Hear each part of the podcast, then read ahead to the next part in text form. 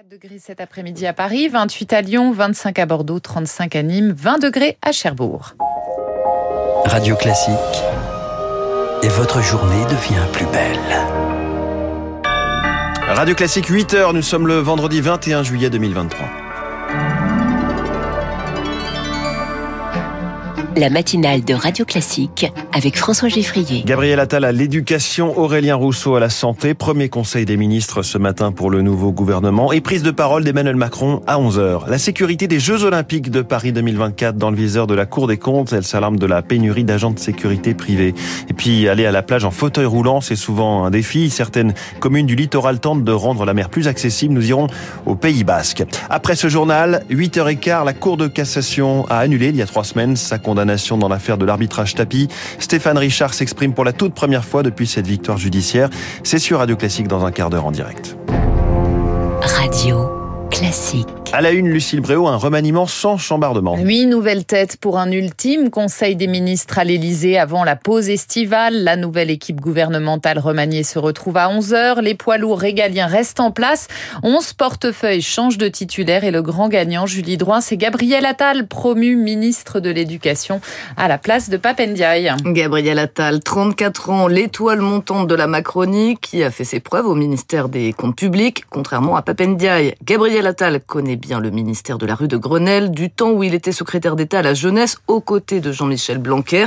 Mais de gros chantiers l'attendent, le pacte enseignant avec la question des salaires des professeurs, les centaines de postes vacants pour la rentrée prochaine, mais aussi le sensible sujet du harcèlement scolaire. Celui qui n'a pas convaincu en revanche, c'est le ministre de la Santé, François Braun. Exit le médecin urgentiste, place au technocrate à Aurélien Rousseau. C'est la surprise de ce remaniement. Ancien directeur de cabinet d'Elisabeth Borde à Matignon, l'énarque connaît toutefois le terrain et les crises après avoir dirigé l'Agence régionale de santé d'Île-de-France durant la pandémie de Covid. Mais attention au conflit d'intérêts, la femme d'Aurélien Rousseau n'est autre que la directrice déléguée de l'assurance maladie. Alors globalement, ce remaniement fait la part belle aux macronistes, Julie. Aurore Berger quitte ainsi la tête du groupe Renaissance de l'Assemblée pour le ministère des Solidarités et des Familles pour reprendre un gros dossier laissé à l'abandon depuis le premier quinquennat, le grand âge. La députée marseillaise Sabrina Agresti-Roubache reprend la ville, tandis que le maire de Dunkerque, Patrice Vergrit, s'occupera du logement. Un ministère donc coupé en deux après les violences urbaines et la crise du logement qui s'amplifie. Enfin, pour garder l'équilibre des forces politiques au sein de la majorité, le vice-président du Modem, Philippe Vigier, récupère les Outre-mer en restant sous la tutelle de Gérald Darmanin à l'intérieur. Julie Droin pour ce tour d'horizon du nouveau gouvernement. Les traditionnelles passations de pouvoir entre les sortants et leurs successeurs vont scander la matinée. Dès hier soir, Gabriel Attal a pris le relais de Papendia rue de Grenelle. Je quitte le ministère serein car j'ai servi du mieux que je pouvais la cause de l'école. Monsieur le ministre, cher Gabriel, je vous souhaite le meilleur sur le chemin qui s'ouvre devant vous. Il n'est pas le moins escarpé, mais c'est le plus beau parce que c'est le chemin de l'école. Monsieur le ministre, cher pape, aux enseignants et personnels d'éducation nationale, je veux le dire, vous faites le plus beau métier du monde. Car en changeant la vie même d'un seul élève, c'est tout le pays que vous faites grandir. Voilà, Papendia et Gabriel Attal, c'était hier soir lors de la passation de pouvoir au ministère de l'Éducation. Emmanuel Macron lui prendra la parole à 11h en début de Conseil des ministres. Le ministère de la Santé change aussi de tête. Et Aurélien Rousseau succède à François Braun, on le disait, passation de pouvoir à 9h. Parmi les chantiers qui attendent le nouveau locataire de l'avenue de Ségur, la régulation médicale, c'est l'un des leviers pour désengorger les urgences. Problème aujourd'hui, les assistants de régulation ne sont pas assez nombreux pour assurer les permanences du 15. Par ailleurs, 80 d'entre eux sont en grève à Naïo. Des conditions de travail pénibles et des salaires trop bas, voilà ce que dénoncent les assistants de régulation médicale, alors qu'un préavis de grève illimité court depuis le début du mois. Pour rappel, un assistant débutant gagne environ 1700 euros bruts par mois pour des vacations de 12 heures, en alternant horaires de jour et de nuit et en exerçant un week-end sur deux. Et pendant l'été, la charge de travail augmente encore. L'association des assistants de régulation fait état d'une situation très compliquée, et ce, malgré des alertes répétées avant la saison estivale sur le manque de personnel.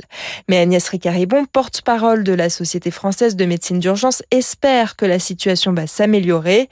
Le ministre a fait ce qu'il fallait pour ouvrir plus d'écoles de formation et recruter davantage d'assistants, affirme-t-elle.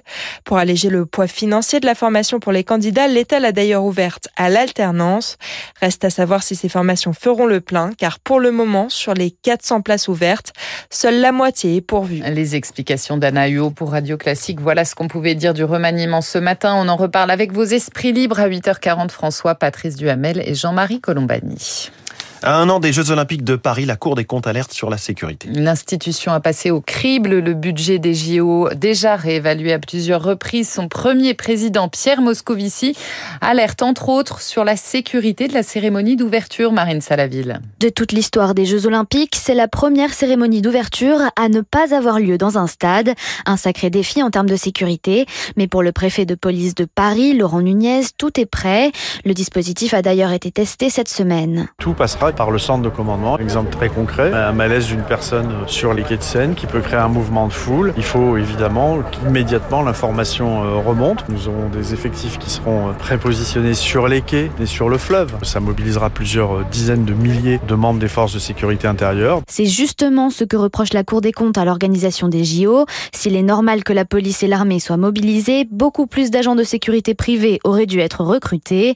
La faute au ministère de l'Intérieur pour Guillaume Fard, spécialiste des questions de sécurité. Il y a une méconnaissance profonde de la part du ministère de l'Intérieur du fonctionnement de la sécurité privée. Si vous êtes entrepreneur dans la sécurité privée, vous allez privilégier vos clients qui sont des clients de temps long. Et donc là, arrive le ministère de l'Intérieur qui passe des appels d'offres et qui dit bah, j'ai besoin d'agents. Est-ce que vous, sérieusement, vous allez dégarnir les sites de vos clients de long terme pour aller assurer la sécurité d'un événement de court terme? La Cour des comptes souligne qu'un nouvel état des lieux du recrutement dans le secteur aura lieu six mois avant le début des Jeux. Le décryptage de Marine Salaville. La Grèce toujours en vigilance absolue aujourd'hui, écrasée par la canicule. On attend 44 à 45 degrés dans le pays. Ce week-end, les sites archéologiques, dont l'acropole d'Athènes, vont rester fermés aux heures les plus chaudes.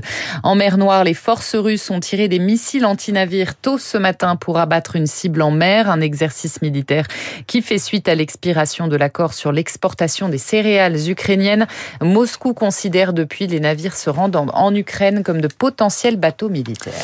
Profiter de la plage quand on rencontre des difficultés à se déplacer, c'est toujours un défi. Un défi auquel certaines villes tentent de répondre, des communes du littoral, mais aussi d'autres tentent de, de, de, permettre aux personnes handicapées de se baigner en toute sécurité sur leur plage. C'est notamment le cas sur la côte ouest au Pays Basque où le dispositif Handi-Plage existe depuis 1997 à Handaï. L'idée est même née là-bas, Noé Girard Blanc. À l'arrivée sur la plage des deux jumeaux à Handaï, une rampe d'accès pour fauteuil roulant relie la cabine de change spacieuse au tir à l'eau, ces fauteuils roulants et flottants. Deux handiplagistes accueillent les personnes en situation de handicap physique ou mental, puis les accompagnent jusqu'à l'eau. Carla est l'une des quatre saisonnières présentes sur la plage. Des fois, ils ont besoin de, de compagnie, du coup, on, on, reste avec eux, on fait des jeux. Ensuite, euh, ben, on, on, leur accompagne du coup euh, jusqu'à l'eau. Euh, on reste avec eux pour les surveiller. Donc, euh, nous, on est là pour eux, donc ils sont aussi agréables avec nous. Financé par la mairie, ce dispositif participe à l'accessibilité du tourisme à Handaï. Nathalie Camacho-Satic, adjointe au maire en charge du handicap. Les personnes en situation de handicap connaissent la plage Le site Handiplage euh, permet aux familles de se retrouver sur la plage, de profiter de la journée avec euh, un conjoint, un frère ou un enfant en situation de handicap mais d'être en totale inclusion sur la plage. Il existe 133 plages accessibles aux personnes en situation de handicap en France. La liste est disponible sur le site de l'association Handiplage. L'éclairage de Noé, Girard Blanc et puis le Tour de France, 19e étape aujourd'hui, 172 km entre Moiran en montagne et Poligny. Vingegaard est toujours en jaune. Merci Lucie Bré, on vous retrouve tout à l'heure à 8h30. Emmanuel Macron cherche...